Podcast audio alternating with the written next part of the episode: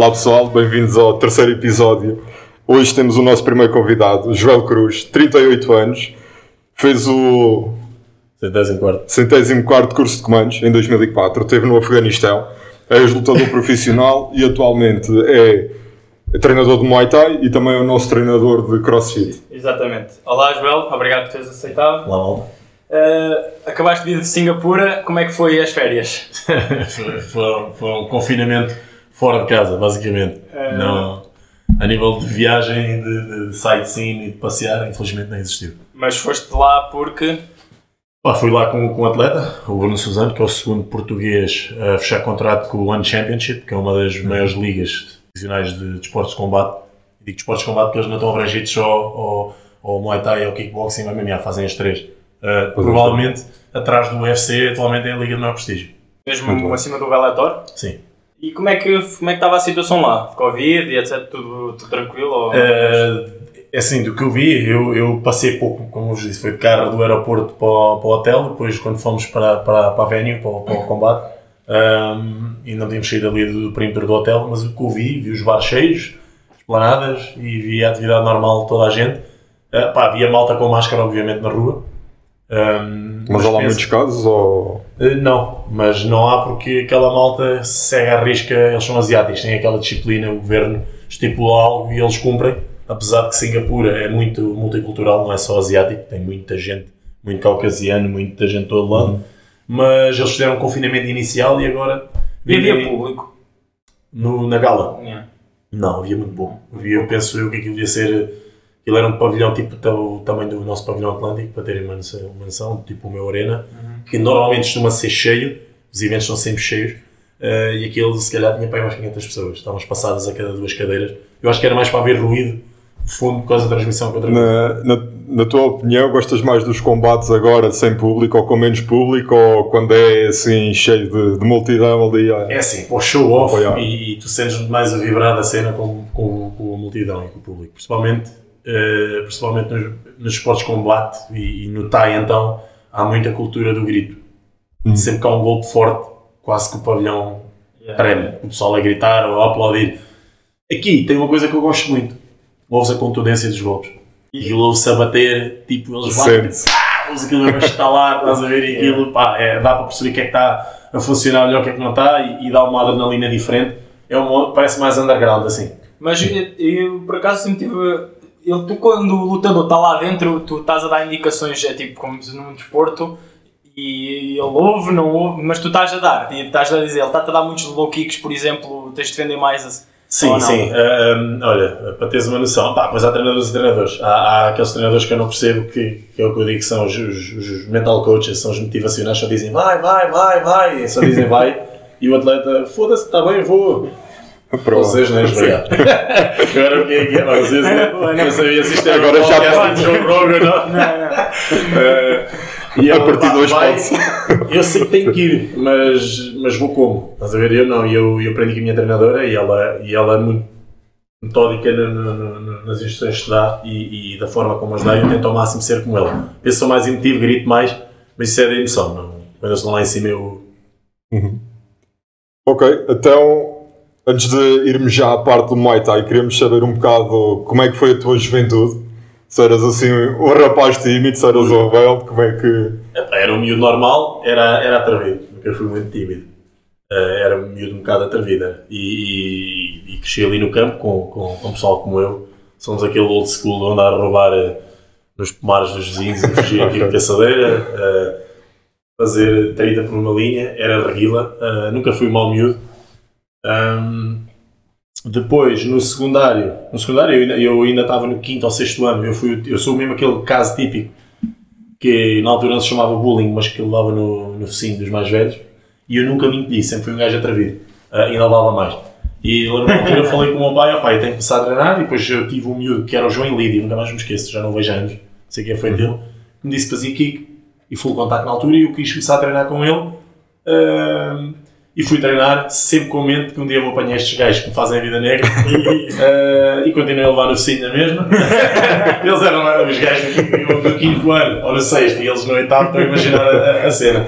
Até que um dia mais tarde eh, lembro-me tive uma situação também eh, com um que eles viram realmente que eu era diferente, uh, ou que estava diferente, levei na mesma no focinho mesmo mais me largaram. Acho que eles cansaram-se de me chatear. E, Uh, mais tarde, depois, para terem noção, uh, fiz o secundário, depois eu no último ano do secundário já tinha intenção de ir para a tropa, já estava um bocado a marimbar para a escola, comecei a trabalhar à noite como segurança, no Bruma Bar, é um bar na Martingança que já, já fechou há anos, aquilo era uma zona de guerra, em que à quarta à noite era uma das noites mais fortes, então à quinta não ia à escola de manhã. Um, Muito e bem. então, depois lembro-me que basicamente andei a fazer tempo para, para ir para a tropa, já competia. Na altura, depois desde que comecei a treinar, comecei no Centro de Contact e Kickboxing da Marinha Grande, que é aqui ao pé do campo da, da Portela Marinhense, com o mestre Telmo, foi o meu primeiro treinador. Começaste com. Então foi primeiro o kickbox? Foi, comecei com o kickboxing primeiro, depois hum, comecei também no taekwondo, já pai com os meus 14 anos, e fazia as duas modalidades em, em, em consecutivo, fazia as duas modalidades, competia nas duas, hum, até que fui para a tropa, basicamente. e tu, tu full contact é um Muay Thai ou é, há diferença? Não, não, não. O, o Muay Thai e o kickboxing são duas disciplinas diferentes, duas modalidades, vá. Vamos falar por modalidades. Pois dentro do kickboxing tens várias disciplinas. Tens o, o- atualmente é o point fighting, que é o semi-contact, que é tipo o, o toque, é tipo, é como se fosse uma sucessão de, de, de- de- como é que se chama, eh, quando a gente vai fazer um jogo, morte súbita. Sempre que há um toque, o combate faz reset, volta ao início. Tipo, é quase aquele tipo Cobra Kai, ponto karate que a gente vê na, Tipo, karate, o karate também acaba por ser um é bocado assim assim. género, né? exatamente. É. Depois tinhas o light contact, que é, que é o, o estilo full contact, só levas a cintura para cima, levas a cintura para cima, mas, mas a potência é, é, é restrita, não pode haver potência, é só velocidade. Depois tens o light, o, o, o- o light contact, e depois tens o, um que é com low kicks, que eu agora não estou a lembrar do nome. Sabe como, como eu não pratico essas, essas disciplinas, que é com low kick, já vais chutar nas pernas, mas também é light, está bem? É o light kick, assim é que é, chama-se light kick. Depois tens o full contact, que é só joga-se de calças, mesmo em profissional é de calças e umas botas especiais, tipo almofadadas e umas caneleiras, só se bate a cintura para cima, mas já vale full power, vale KO e tudo. Depois tens o low kick, que é o, o tradicional kickboxing, que é a trocação de punhos e de pernas, ahm, em que vale low kick já, vale estar nas pernas do joelho para cima apenas, e não vale os joelhos, não vale corpo a corpo, não vale nada desse género. Depois tens o K1, que é outra modalidade que aparece mais tarde, onde já vale o joelho, já vale algumas técnicas de clinch com alguns condicionantes, não vale puxar cabeças para baixo, não vale ou podes agarrar uma perna quando você chuta, mas depois tens que largar para bater. E depois tens o Muay Thai, que é uma modalidade diferente, em que vale tudo basicamente. Vale cotovelo, vale ajoelhada, corpo a corpo. Eu, eu acho que quando comecei a, a seguir eh, artes marciais na, na televisão foi a K1 era o que estava a É o dizer. K1, é o K1. Exatamente, yeah, foi que havia um holandês muito forte, muito forte nisso. Os holandeses são os, os- não são os pioneiros, mas são os, os- talvez a- o país com mais campeões assim, na, na história. Várias categorias de peso, os gajos no kickboxing são muito bons. Muito bem. Bem, nós temos aqui algumas perguntas. Vamos, eh, vamos aqui começar. Bem, se calhar por uma estamos a falar em, em vários tipos de, de, de artes marciais, ou diferentes tipos, que alguém nos perguntou que qual era o melhor tipo de striking para, para, para a MMA. Se era o boxe, o kickbox, o muay thai, karaté, jiu-jitsu. Consideras que há uma melhor eu sou, para... eu sou eu tenho uma visão muito própria das artes marciais. Até acho que houve um alguém que no Insta me fez uma pergunta Yeah, sobre isso. sim, sim, sim. estamos Um, aqui. Podes falar já E sobre eu, isso. e eu, mas já, já lá vamos, mas, mas vocês perceberem, eu não acredito que haja um sistema que seja superior ao outro por nada. Eu acredito que tu te adaptes melhor de uma forma, tu vais te adaptar de outra e eu de outra. Eu acredito que eu sempre fui um kicker, sempre chutei muito. Se tu agarras em mim quando, enquanto treinador e quiseres à força que eu seja um pugilista nato, não quer dizer que não o vá ser, depende também um bocadinho do trabalho que eu vou colocar nisso, mas se calhar vou ser sempre muito melhor kicker, então se calhar um taekwondo ou um muay thai adaptava-se muito melhor a mim. Enquanto tu és um coxo, não consegues levantar a perna acima da, linha dos joelhos, começas a ter queimbras e não tens elasticidade, ou não, ou não gostas de chutar pura e simplesmente tens mais inclinação para pôr as mãos, eu também vou ser um mau treinador se quiser que há força toda tu andas a chutar a cabeça de um gajo o combate todo. Eu acho que não existe um estilo perfeito, eu acho que existem é, atletas e cada qual adapta-se melhor ou pior derivado das circunstâncias e, pá, e depois tem, tem a ver com, com o trabalho.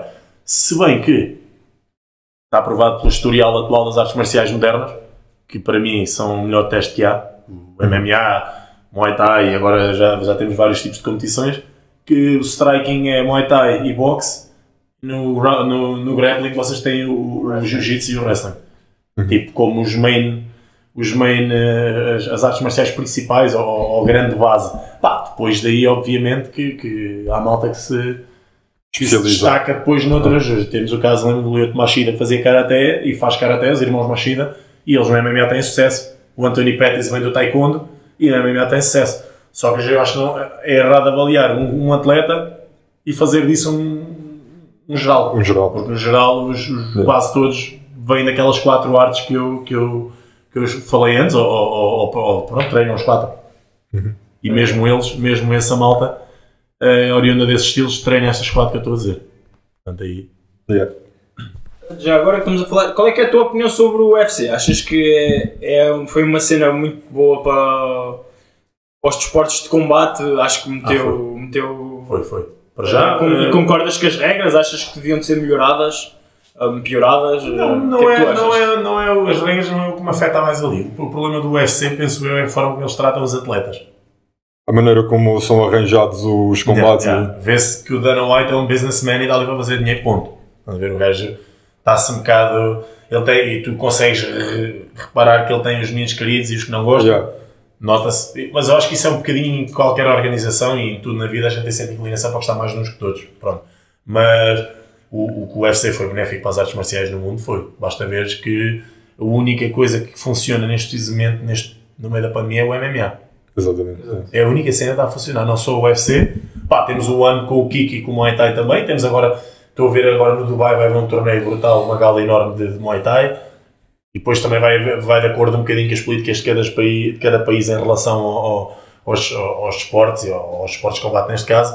Mas que o UFC veio trazer, veio trazer benefícios para todos os esportes de combate e não só para o MMA. Eu Pois, penso que o, o Muay Thai, por exemplo, em certos países não era grande coisa que cresce a cavalo do, do, do MMA, porque a malta no MMA percebe-se tem que começar a, a chutar melhor, tem que pôr uns joelhos, tem que fazer o clinch de Thai quando está de pé, uns querem pôr umas mãos, uns querem pôr uns cotovelos, e então as coisas começam a crescer. Vês muita equipa da MMA a contratar grandes treinadores de Muay Thai para, e de kickboxing para, para as suas Mas, academias. mas, por exemplo, eu considero que os, no, no MMA, eh, o, por exemplo, o wrestling e o jiu-jitsu é muito superior do que.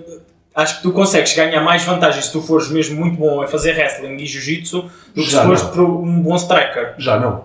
Acho que já não. Vê, isso, eu penso que quando, quando o UFC arrancou, houve aquela surpresa inicial. Hoje em dia, tu vês grandes campeões da MMA que são faixas azuis de jiu-jitsu e nem isso.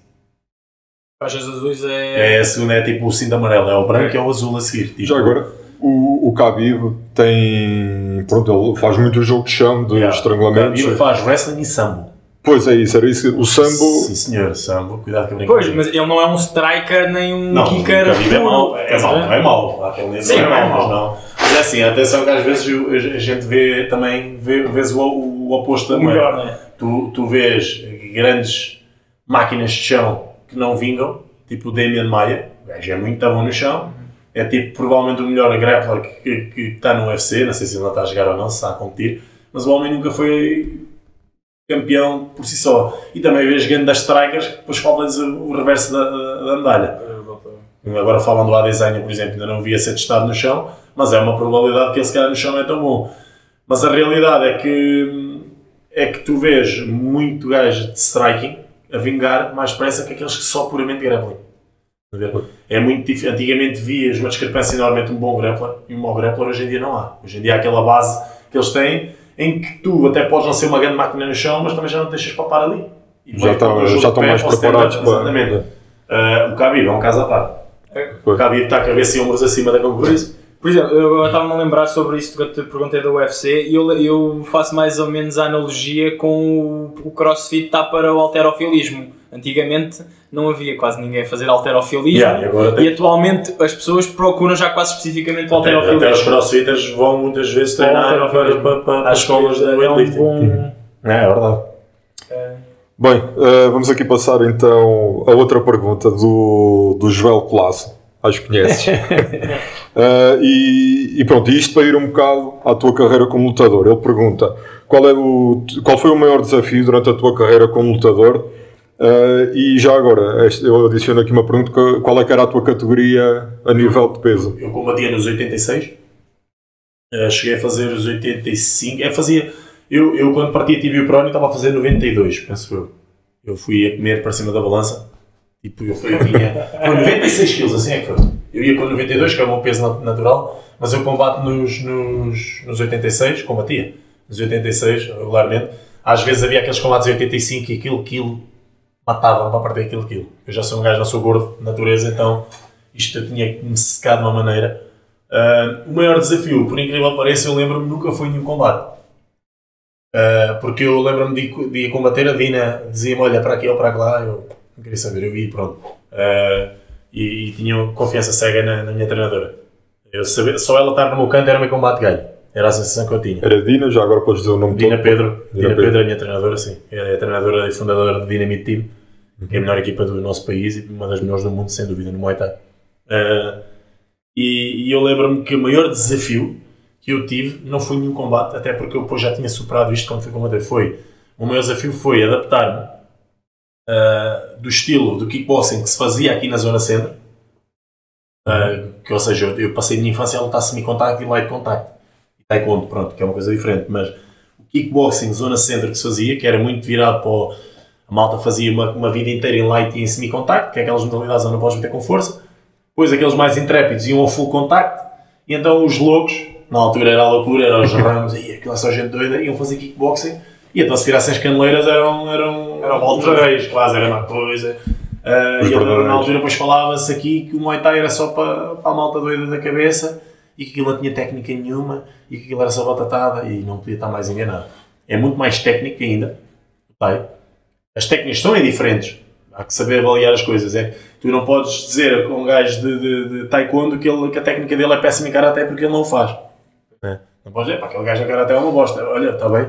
Ah, eu também sou jogador de basquete. Acho que a tua técnica no, no, és jogador de handball. Eu sou jogador de basquete. A tua técnica no, no, no, no, no meu desporto é uma, uma bosta, né? E ali é igual. Aí eu lembro que falava-se muito, eu tinha essa ideia e depois vi que não. E vi que o Muay Thai é muito mais abrangente, é muito mais complicado, é muito mais difícil e o que me custou mais a mim foi fazer o transfer do, do, do kick para o estilo Thai. Um, epá, e lembro-me que a Dina, no último combate da carreira dela, tinha cá o treinador dela a treinar, ela teve cá uns 4 meses, penso eu. Eu lembro-me nessa altura meti, meti férias, estava na tropa, para treinar. Que era o último combate da Dina eu queria ajudá-la. Eu lembro que era quase sempre de manhã, era eu, ela e o Coquicho, que era um, um rapaz lá. Ouve, eu lembro-me do tailandês, gozava tanto comigo. Quando eu fazia os kicks típicos aqui do centro, eu, oh, you, kick sem paneleiro. e ele gozava comigo. E eu acho que passei meses, mas não estou a brincar, meses, só obcecado com principalmente a fase, a parte do chute, que é totalmente diferente do star, Thai style, o star kick. Uh, é, é, a diferença do, do, do estilo oriente tipo Japão, China, etc., para o estilo do Sudeste Asiático. Tailândia, Myanmar, uh, Filipinas, que é totalmente diferente da forma como chuta naquele lado para, o, outro. Uhum. E eu e os joelhos, pronto, lembro-me que na altura foi a minha maior batalha. Foi o pior desafio que eu tive, mais frustrante.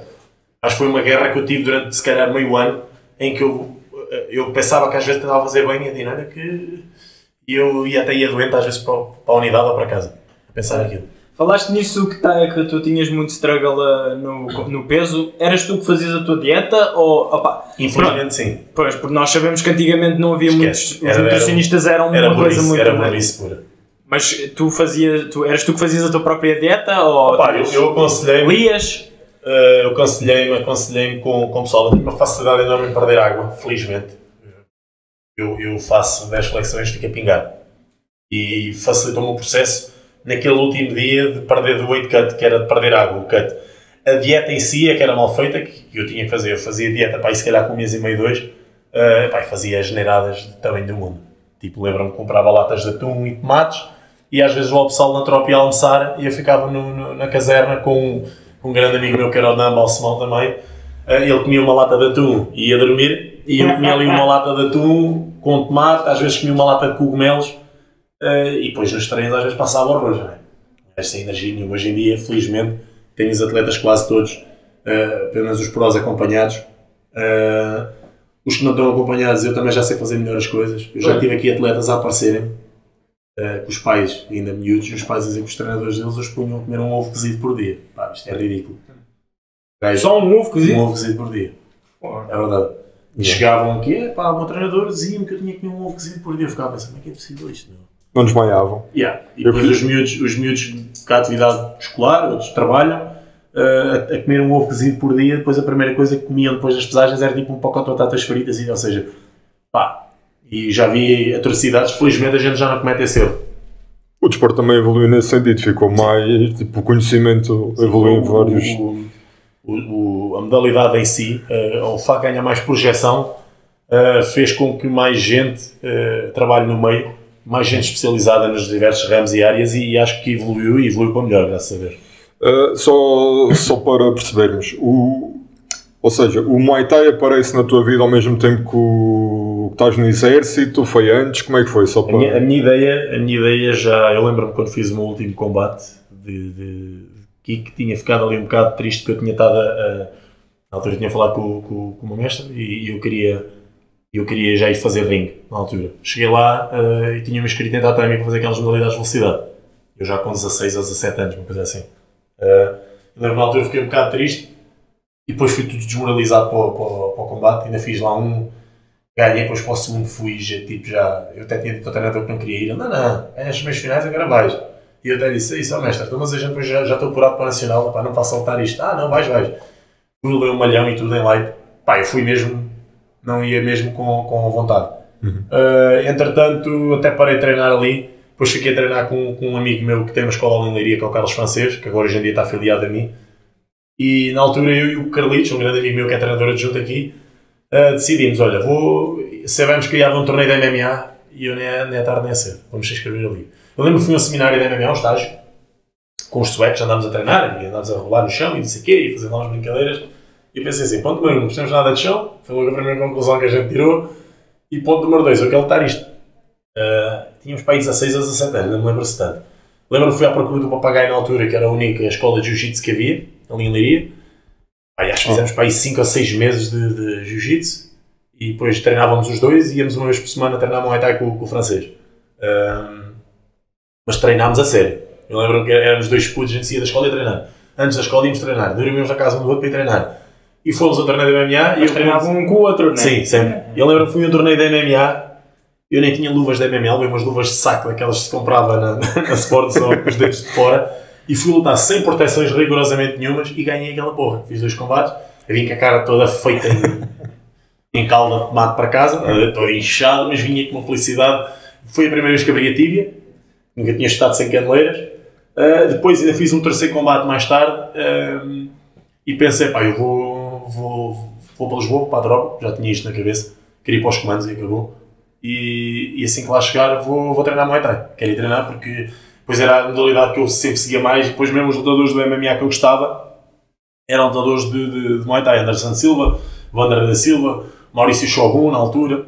E eu lembro-me que, que, a minha, que a minha cena era aqueles lutadores Pelé, Landi, e eu queria ser como aqueles, como aqueles lutadores. Depois venho a ver que aquele Muay Thai é tudo menos Muay Thai, né? os gajos shootboxes é Muay Thai, mas aquilo é um Muay Thai muito virado para a onda MMA, não é Thai tradicional. Uh, pronto, e foi basicamente assim, mas naturalmente. Para- estás-me- eu no- sempre ouvi dizer, não sei porque, que no Muay Thai na, na Tailândia, que antes deles combaterem eles têm que partir um- uma bananeira à canelada. Isso é, isso é verídico ou não? Não, a malta faz, sabes que as bananeiras aquilo é macio. Sim, aquilo é macio. é. Pois, tipo, a malta faz para o show, não sei se isso vem, vem com o filme do Van Damme, no Kickboxer, que ele parte uma bananeira no filme, que isso é um dos- Yeah. filmes que me fez gostar do Muay Thai.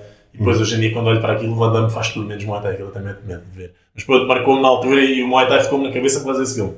Ah, e eu lembro-me que, não sei se vem daí, ou se já era uma tradição, ou se os tailandeses quando tinham saco chutavam ali. Ah, sei que isso faz-se lá, mas isso não é... Pois, porque eu lembro que havia um programa no canal História que era o gajo ia a todos os países estar a, porrada e sei que ele para combater lá ele teve que andar a, a, a canelada numa bananeira. Isso é para o filme, isso é para o filme. Os tailandeses chutam no saco e nos plastrões. Tipo, não. Falaste aí numa coisa, isto é uma pergunta, eu não digo sensível, mas se calhar difícil. Que chegaste com a cara amassada a casa. Ui. Ah, os teus pais. Mais vezes os treinos dos combates até.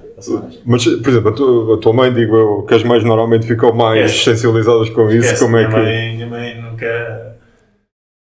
Minha mãe é um bocadinho alienada no, no mundo do, do, do fight. O meu pai era mais. Minha mãe é mais, tinha mais noção. Minha mãe é um homem, gosta mais de esporte. A minha mãe, para ela, Chegava a casa todo inchado e olho negro, é, essa é a mesma coisa, não sei o quê. Os putos todos a jogar a bola, os meus amigos todos jogavam a bola e, e eu queria andar a batatada. E sempre fui assim. Nunca tive jeito para a bola também. Mas, mas sempre fui assim.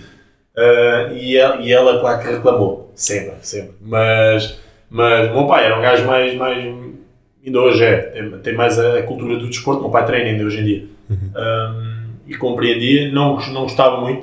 Eu sei que a minha mãe diz que o meu pai, quando eu lhe pedi aos 9 anos que ir para o kick, o meu pai foi firmemente contra. A minha mãe é que deixou.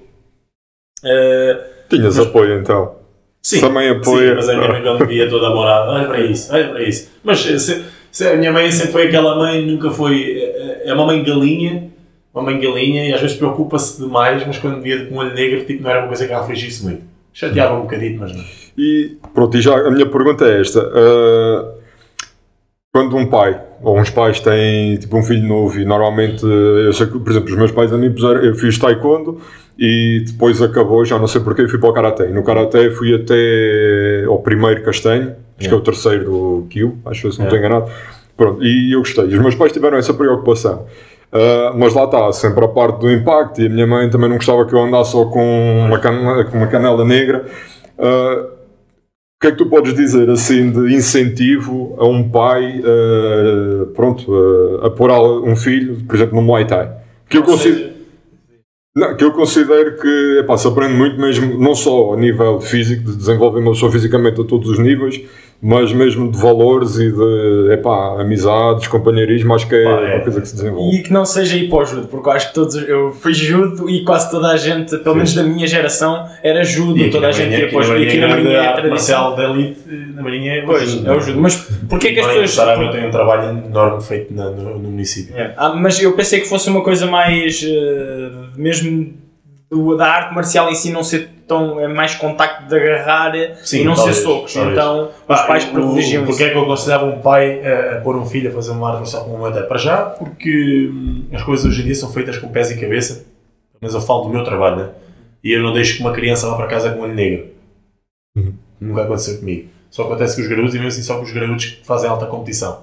Ah, tanto é que eu 90% da minha equipa não compete. Mas o Muay Thai dá, dá, além da autodisciplina, do foco e da concentração, dá uma coisa muito importante, que é os miúdos terem noção que não se existe perante um desafio só porque ele custa. E hoje em dia, gerações novas cada vez mais vêem um prote- protecionismo, eh, não sei se esta é a, a palavra certa, mas vê-se um, um proteger demasiado de- de- das crianças. E eu vejo isso até no meu filho, que são tão protegidos, parece que não fazem nada sozinhos, depois quando têm que fazer algo sozinhos não sabem fazer. E quando vem um obstáculo grande mais, têm tendência a desistir. E eu às vezes outra vez um pai di- disse-me que nunca punha aqui o filho dele porque pagar para o filho dele levar pancada. Ele não está a pagar para o filho levar pancada, ele está a pagar para o filho aprender a não ser um desistente eh, perante os desafios da vida, aprende a ter um filho que, que aprende a ter educação e se for preciso eu sou um gajo que repreende-os de forma firme e se tiver que puxar uma orelha puxo, quer saber, também fizeram comigo, fez-me bem e eu era um miúdo rebelde e a mim fez-me bem, eu tenho a cer- a certeza disso. 100% de apoio. Uh, e, e os valores que isto incute e a perseverança que eles ganham aqui, pelo menos os que competem em, em, uh, em amador ou que treinam mesmo, não competem, mas que treinam, isto é uma modalidade, uma modalidade fácil. Vocês falam, falam mesmo a nossa malta do, do, do crossfit, que é a malta que está habituada a puxar e a arranhar. Eles não vêm cá treinar, eles então, curtiste, eles "Oh, não sei, sabe que aquilo era um bocadinho mais que afinal dói. Mesmo fisicamente, nem estou a falar da, da pancada. E alguém que se aguenta aqui tem que ser alguém forte psicologicamente. E com o tempo acho que eles acabam por, por levar a mentalidade que ganham aqui para, para o dia a dia. E sabem que pá, tens um desafio, tens um problema, não baixas os braços, sobe a guarda e vai, vai a tua vida, vai à luta. Pá, eu acho que é a lição mais importante que o Muay Thai dá, e o kickboxing, neste caso, ring, não será ah, na parte física só, mas principalmente na tua atitude perante os problemas.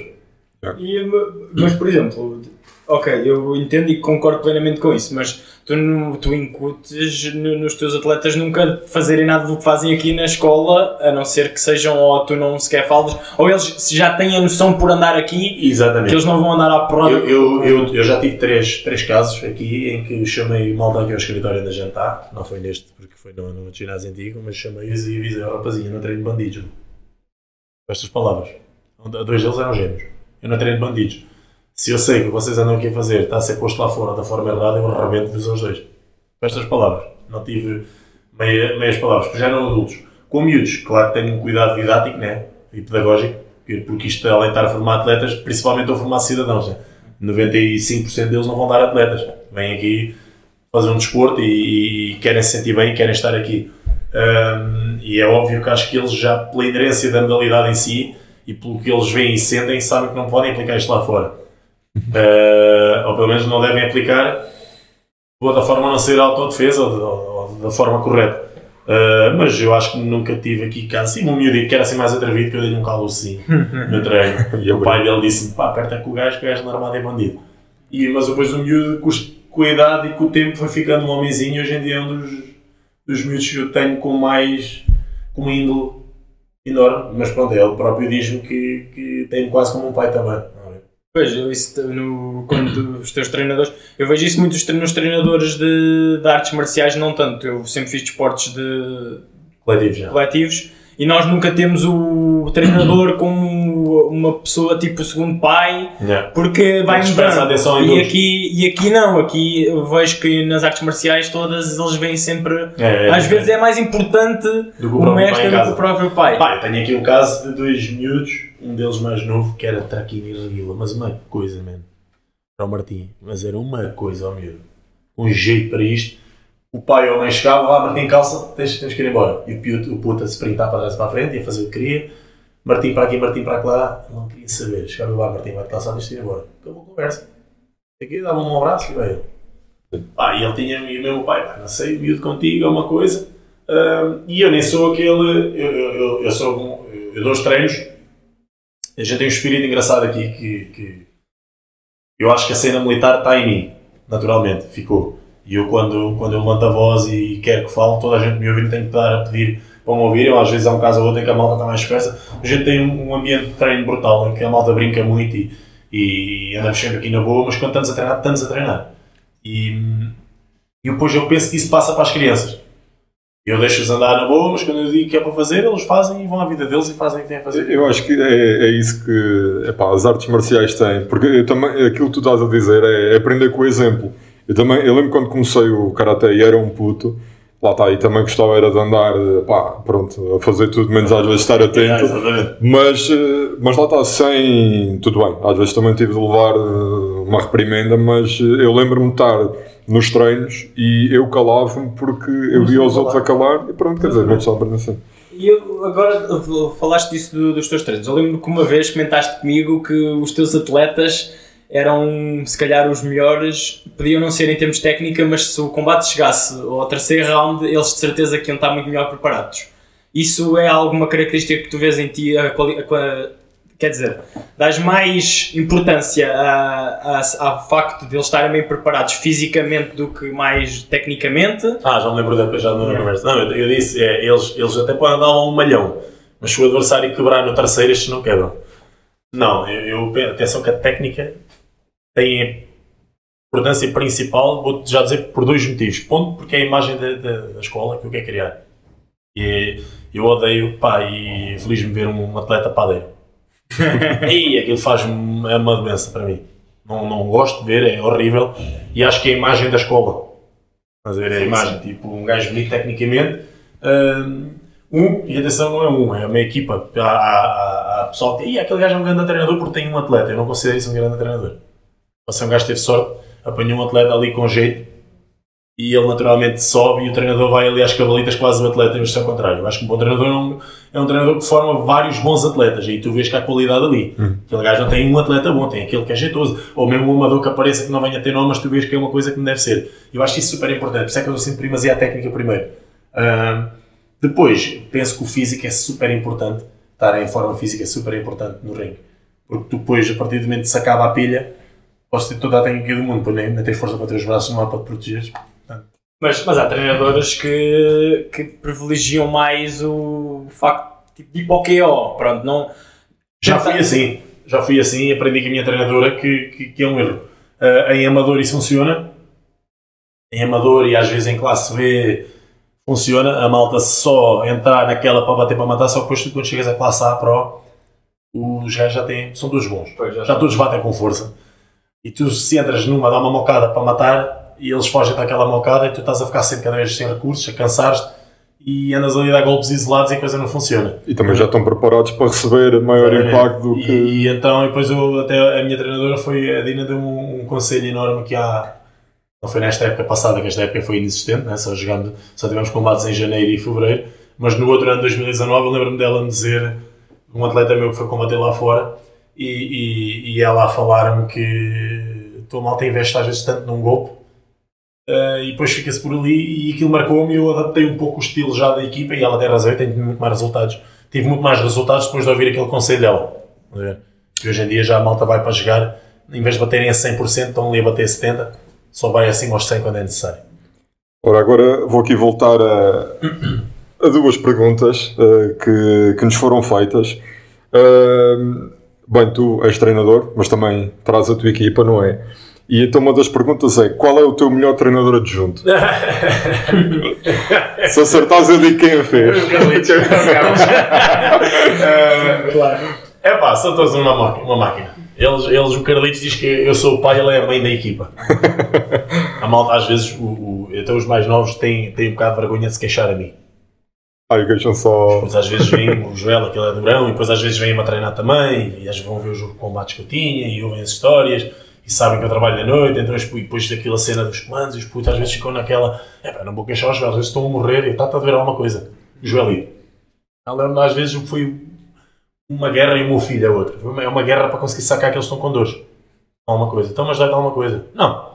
Porque eles, para mim, têm que estar sempre. Eu, eu, eu às vezes digo-lhes, pá, se estiver a ler, diz-me pelo amor de Deus, diz-me porque eu, eu sei bem que tu não és daqueles que queixa por tudo e por nada. Eu preciso é saber se tens alguma lesão, alguma coisinha, que é para a gente contornar isso, porque senão estás a fazer pior. Não, não, não dá nada. Pô, o Carlitos aí, man. o Carlitos salta quase para o colo dele, estás a ver? Uh, epá, e eu, eu, e é o treinador que, quando eu não estou, faz o meu papel quase igual a mim. Tipo, está comigo desde que somos putos, uh, vê tudo aquilo que eu, que eu fiz e que eu faço e conhece as minhas inspirações e aspirações mais profundas, logo aí ele corre ali um bocado comigo. Depois temos o 70, que é o pad holder, agora não tem estado connosco, que foi trabalhar para a Leiria, não tem tido tempo, que é um miúdo que também já está comigo há uns anos e o puto não gosta, é preguiçoso, não gosta de treinar, mas gosta de ajudar a dar treinos e até, até sabe segurar um plastrozinho que deve ser, então às vezes tenho um, e gosta de sparring. Se o treino for para dar a batatada, aquele miúdo está tudo bem. É. e depois agora temos também um que é o João, o João, o João Carvalho, que é o miúdo do Porto, é licenciado em, em, em Educação Física e Desporto e, e fez, fez uma, uma, uma especialização em Strength and Conditioning e então a gente até começámos aqui um projeto de condição física específica para desportos. Pronto. em que ele agora está aqui só com os, com, com, com os desportos que combatem com a nossa malta, mas o, o objetivo dele é, é, é aquele trabalho tipo PT em que ele agarra no cliente e, e, ele quer que a pessoa cresça especificamente para aquela modalidade. Então faz os, os, os planos de treino específicos. específicos e de acordo com, com, com, o critério que a pessoa necessita. Qual é que, qual, qual é que foi a cena mais caricata que te aconteceu num combate? Pode não ter sido a ti ou ao teu adversário. uh, a pergunta é feita pelo melhor treinador adjunto. foi, um, foi um espanhol, foi na gala, foi uma gala brutal que a minha treinadora fez, a Dinha. Uma gala só de combates profissionais, em que tivemos o azar de estar a chover o mundo, estava um dilúvio uh, e a Cala não teve afluência quase nenhuma, foi, uma, foi muito mal nesse aspecto.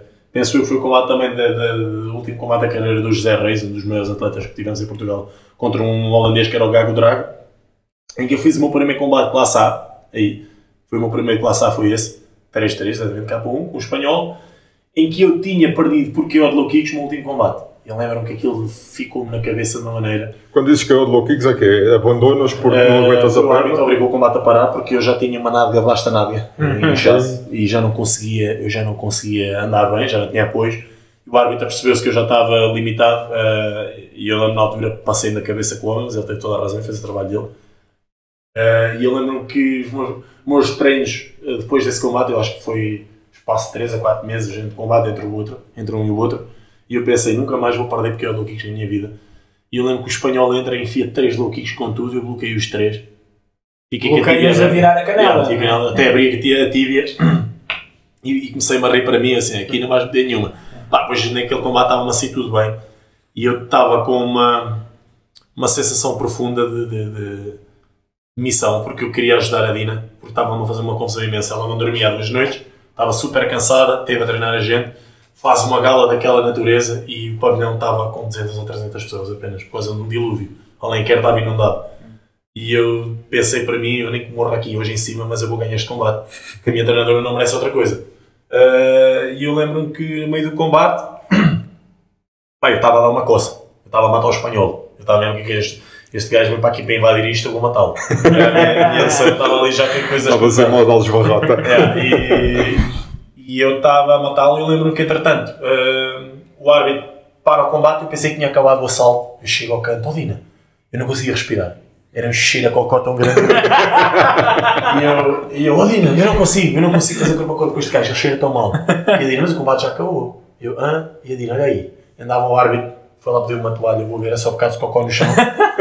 e andava o árbitro, coitado, era o Manuel Teixeira ali, o árbitro da Figueira, o mestre também, a limpar o cocó da lona. E assim, e eu olhava e o guarda a olhar para os pés. Depois, mais tarde, vimos. Epá, eu mandei um circular, um circular de, de, nas costelas, partido uma costela ou duas. Depois, mais tarde, falei com ele no, no, no, Facebook. E o rapaz, quando aquilo bateu, não sei se ele estava nervoso, se, se a comida lhe tinha caído mal, o rapaz largou-se. Uh, e largou-se ali fortemente no ringue. E o combate depois acabou aí. Ele também, o, o, o treinador dele ia mandar a toalha. Ele estava, a tratá-lo mal, estava a correr bem com o Mário. E, e depois até tenho amigos meus que estavam num, que eram de outras equipas, o Miguel Varela e, e, o, e a família Évora estavam, no balneário do espanhol e pá, quem é tu fizeste ao gajo? Estamos cheios desta merda, não se pode. E foi assim uma cena, mas eu tenho muita história, por acaso, mas combates era sempre uma coisa dramática. Isso, e agora falaste nisso de mandar a toalha, de mandar a toalha para dentro do ringue. Tu, é algo que tu achas já aplicaste ou que já, consideras? Já, já. E já ficaste com, com, atletas chateados, entre aspas, contigo por o fazeres? Que eles? Comigo não... nunca ficaram. Penso, às vezes podem ficar com eles próprios. Comigo nunca ficaram. Um, eu, eu acho que só mandei a toalha em situações em que eu tenho a certeza que o atleta se vai aleijar a sério. E infelizmente no meu país ou no nosso país eles não ganham 20 mil euros por combate para eu arriscar deixá-lo vir até ao fim. E é. nos amadores nem, nem contesto. Os amadores já aconteceu duas ou três vezes em que eu vejo que ele vai se magoar. Eu não quero que o atleta se magoe porque ele está a combater no sábado à noite e na segunda-feira vai, vai trabalhar para ganhar o sustento dele. Apesar de tudo isto é uma modalidade, é a, a parte carreira deles fica, fica chateada e ferida com eles, e, mas comigo nunca contestaram, nunca tive nenhum caso a contestar. Uh, e em profissional já mandei uma vez ou duas também, uh, porque eu tinha um atleta que, como martelado, ele não estava lá. Um rotativo punho na tola mas uma mocada, que eu não sei como é que ele se levanta daquilo. Uh, ele levanta-se, levanta os braços e olha para o ar e diz que quer continuar. E eu a chamá-lo e não estava lá ninguém. Ele era o, era o piloto automático, que os olhos dele estavam uma proteção de ecrã já. E eu, mal. Uh, ele continua e eu vejo o comer uma retada outra vez. E até que o adversário ele vai para um joelho em salto. E eu mandei-te olhar para cima do adversário. E o gajo viu, soltou. Tanto é que depois ele balneário nem se lembrava de nada. Ele estava por, por coração de querer lutar de pé e, e eu percebi-me que ele não estava lá, mas depois vimos o vídeo e, e ele nem contesta, né? Tu, tu quando no, na luta agora em Singapura do Bruno, tu quando vais lá falar com ele depois do primeiro round, tu, tu achavas que ele podia, podia ganhar? Porque ele teve ali uma, uma sucessão de, de alguns não, é assim, a, gente sabíamos, a gente já sabíamos ao que íamos, né? Tu, tu és convidado para combater numa segunda para arrancar no sábado para, para o evento. Nem uma semana de preparação tivemos. Chegámos lá, as condições para treinar também não eram as melhores, com o jet lag. Lá estão 8 horas à frente. Depois tivemos que cumprir confinamento no quarto. Nem, nem esse bocadinho podíamos aproveitar para treinar. Depois tivemos, pronto, tivemos os outros dias, tivemos acesso a uma sala de treino, uh, mas a gente não ia fazer uma preparação a 3 dias de combate, não dava. A gente foi porque pá, é uma oportunidade na semana fora, é o One Championship. Né? E eu estou sempre a dizer isto aos meus atletas, por muito mal que isto pareça, a gente está sempre uma marretada de ganhar o combate.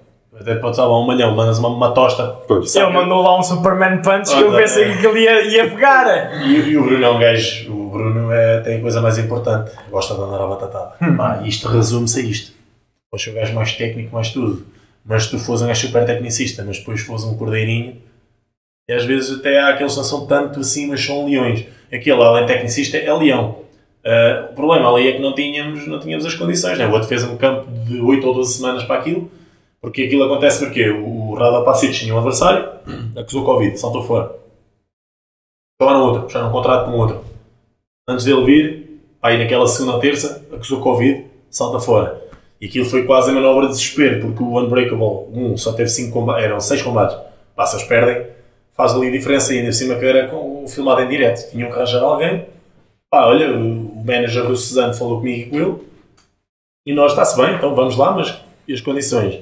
E os gajos pá, é em super heavyweight, o Suzano faz 92, 93 quilos, 95, e fomos a, visto o limite era 120 ali. Uh, Ele já é grande, ainda foi Yeah. contra um gigante. A gente aceitámos, então aceitámos uma categoria acima da dele, sem treinar, já sabíamos que a coisa não ia ser missão fácil. E depois, pá, mas a cena foi que fechámos um contrato de dois anos, ou seis combates. Ele agora tem mais cinco combates para fazer, na categoria dele já, já não é naquela. Uh, epá, e mesmo assim, olha, fomos, fomos com tudo. Depois eu lembro-me ele no canto a dizer-me: já estou feito a ouvir, já não tenho queixa, já estou sem pulmão, que era o, espectável também. Uh, e isso não é aquela contagem que ele recebe do oblíquo, aquele soco no fígado que ele leva, que isso é o cansaço que ajuda mais. Se estiveres em forma, não usas tanto aquele tipo de golpes. Mas, mas quando eles entram, entram. Não, mas ele disse-me isso, já era um bocado espectável, mas olha que se não fosse a contagem, acho que o Suzano ganhava aquele assalto. Aquele assalto era dele. Ele teve muito bem. Ora, então, estamos aqui quase a chegar ao final aqui de- deste tema, eh, da parte do, do Muay Thai. Ainda temos aqui outros temas para falar. Eh, temos aqui uma, uma outra pergunta que é do Marco Carvalho, eh, que é projetos, ambições eh, e como promover a visibilidade do Clube Warriors Factory. Muito projeto, muito, muito. Ponto número um, ah, quero, quero que os meus atletas profissionais, é um deles agora, saiam do país. Cada vez mais. A gente já combate, os prós quase não combatem em Portugal, mas eu agora, agora já, já tenho uma relação diferente com managers por aí fora. Já tenho próprio, já tenho um conhecimento diferente do, do, do- do que se passa. Podes dizer o nome do atleta já agora? ou- Opa, tenho vários. Tenho, tenho o Fábio, tenho a Carlota. A Carlota, pronto, já, já tem pré-acordado aí várias coisas. Mas tenho o Fábio Lopes também. Tenho o Yuri, também já tenho um pré-acordo com ele. Tenho o Cláudio Arraes. Tenho a Andreia Pedrosa, que está a aparecer agora. Uma miúda também muito forte que eu tenho, que ainda é amadora, mas eu penso que vai dar um grande atleta. Ah, tenho o Joelinho, o Joelito, que era júnior, foi júnior. O Limão júnior dele não o aproveitou. Fez o primeiro combate dele classe B, depois temos estado parados há um ano. Vai fazer um ano em fevereiro, desde o último combate dele. Uh, tenho o Joelito que também quer começar a lançar em classe B. Epá, e todos os que forem aparecendo que tenham vontade de competir, eu vou tentar levá-los o mais longe que eles conseguirem ou que eles queiram ir. Uh, a nível de clube, quero cimentar cada vez mais a nossa posição como um dos melhores do país. Já nem vou falar aqui da zona, da realidade. Quero, quero, quero fomentar a nossa equipa como o pessoal saber que é uma. Há de quando sabem que nós aparecemos, é, é- tem que ser sinónimo de qualidade, tipo, tanto do, do técnica como a todos os níveis. Um, e aqui a nível mais, mais do, do município, pá, quero ver se desta vez eu agora fiz umas alterações uh, na associação. Alterei a associação, já éramos o Clube Dinamite Warriors Factory. Eu alterei o nome, ainda não tenho isto agora por causa da pandemia, ali na, na lei, o registro de, de pessoas coletivas, isso está tudo parado. Mas um do- do- dos, mudámos o nome dos estatutos da associação, agora somos o DWF, que é Dinamite Warriors Factory, mas só em sigla, Associação de Esportes de Combate da Marinha Grande e renovei os estatutos todos, fiz tudo de novo uh, para apresentar agora depois na, na Câmara Municipal da Marinha. Espero eu começar a ser uma associação tratada como as outras também, ter os apoios, porque eu tenho muitos projetos um, a nível interno. Treinadores que querem trazer cá, querem trazer cá os tailandeses mais tempo para ficar cá a dormir, a dar treinos aos nossos atletas. Uh, pá, tenho tanta coisa em mente que eu quero fazer ainda. E, Isso é bom. Exatamente, e, mas também é preciso um, um pouco de apoio porque isto, parecendo não, sai tudo de mim e da ajuda que tenho. Felizmente tenho muita ajuda, tenho empresas que ajudam, algumas né, não, não ajudam sempre, né? temos que compreender que não podem, mas grande, grande maioria vocês veem aí, tenho, tenho muitas, muito, os, os flyers e os banners de- de- das várias empresas, eu ponho porque eles vão ajudando sempre na medida daquilo que podem, e se não fosse o núcleo empresarial que a gente temos aqui na zona a ajudar, era um bocado mais complicado, e se calhar não tínhamos o que temos hoje em dia. Uh, outra pergunta que nos fizeram, que eu não, não tenho aqui o nome. Uh, tu utilizas o CrossFit para treinar os teus, os teus atletas de Muay Thai? partes. Uh, como é que eu devo dizer? O crossfit em si, por isto, não presta para um lutador de, de, de- para um lutador, ponto. Seja qual for. Eu vou já explicar porquê. Porque no, no meu. No meu ponto de vista, o CrossFit tem um pequeno problema. A gente tem três planos de movimento, que é o sagital, o frontal e o transverso, que é, que é as rotações, basicamente, que o CrossFit não tem. Ou tem muito pouco. Tirando o Russian Twist, vocês não veem quase rotações em mais nada. Não. Uh, é quase tudo plano sagital, plano frontal. É tudo para aqui, para a frente ou para cima. E andas neste, nesta onda. Yeah. Ondas para os lados. Um, E, e é uma lacuna. E o fight é exatamente o contrário. É dominante do plano transverso. Tudo sai daqui do centro. Pode rodar para bater golpes, pode rodar para defesas, para potência de. Uh, vamos buscar algumas coisas. Vamos buscar algumas coisas mais no weightlifting, principalmente no halterofilismo. O clean e os arrancos, o clean pull, o snatch pull, aquelas brincadeiras do, do- do- da, da abertura explosiva da anca. Na parte de força, obviamente, né, mas os main lifts não, não, não, é- não- não são bons no crossfit, são bons em tudo na vida. Os deadlifts, os squats, os presses, os pulls. Ah, mas o- o- a condição física específica, quando é feita sem ser de luvas nas mãos, de treino, é completamente diferente do crossfit. Portanto, crossfit purista não o utilizo, mas utilizo movimentos, alguns sim. Utilizo airbike, Yeah. que é a malta agora aqui. É, Por, por acaso ouvi há pouco tempo no, um podcast do Joe Rogan do Undertaker e ele diz que é a cena Oh, yeah. preferida dele é fazer quando ele tinha que se preparar para, para um combate. né? Airbike era mesmo uma cena. Ecobike, que é. que É, é, é da roupa, é, coisinha. é, é marcas. Não, eh, para acabar é mesmo isto, como é que foi tipo, ter sido considerado o melhor treinador de Muay Thai em 2019? Qual é que foi a tua. Não, se- foi, foi a primeira vez? Não, foi, Não. foi, foi 2018, 2019. Ah, um dos. Não fui só eu sozinho, mas.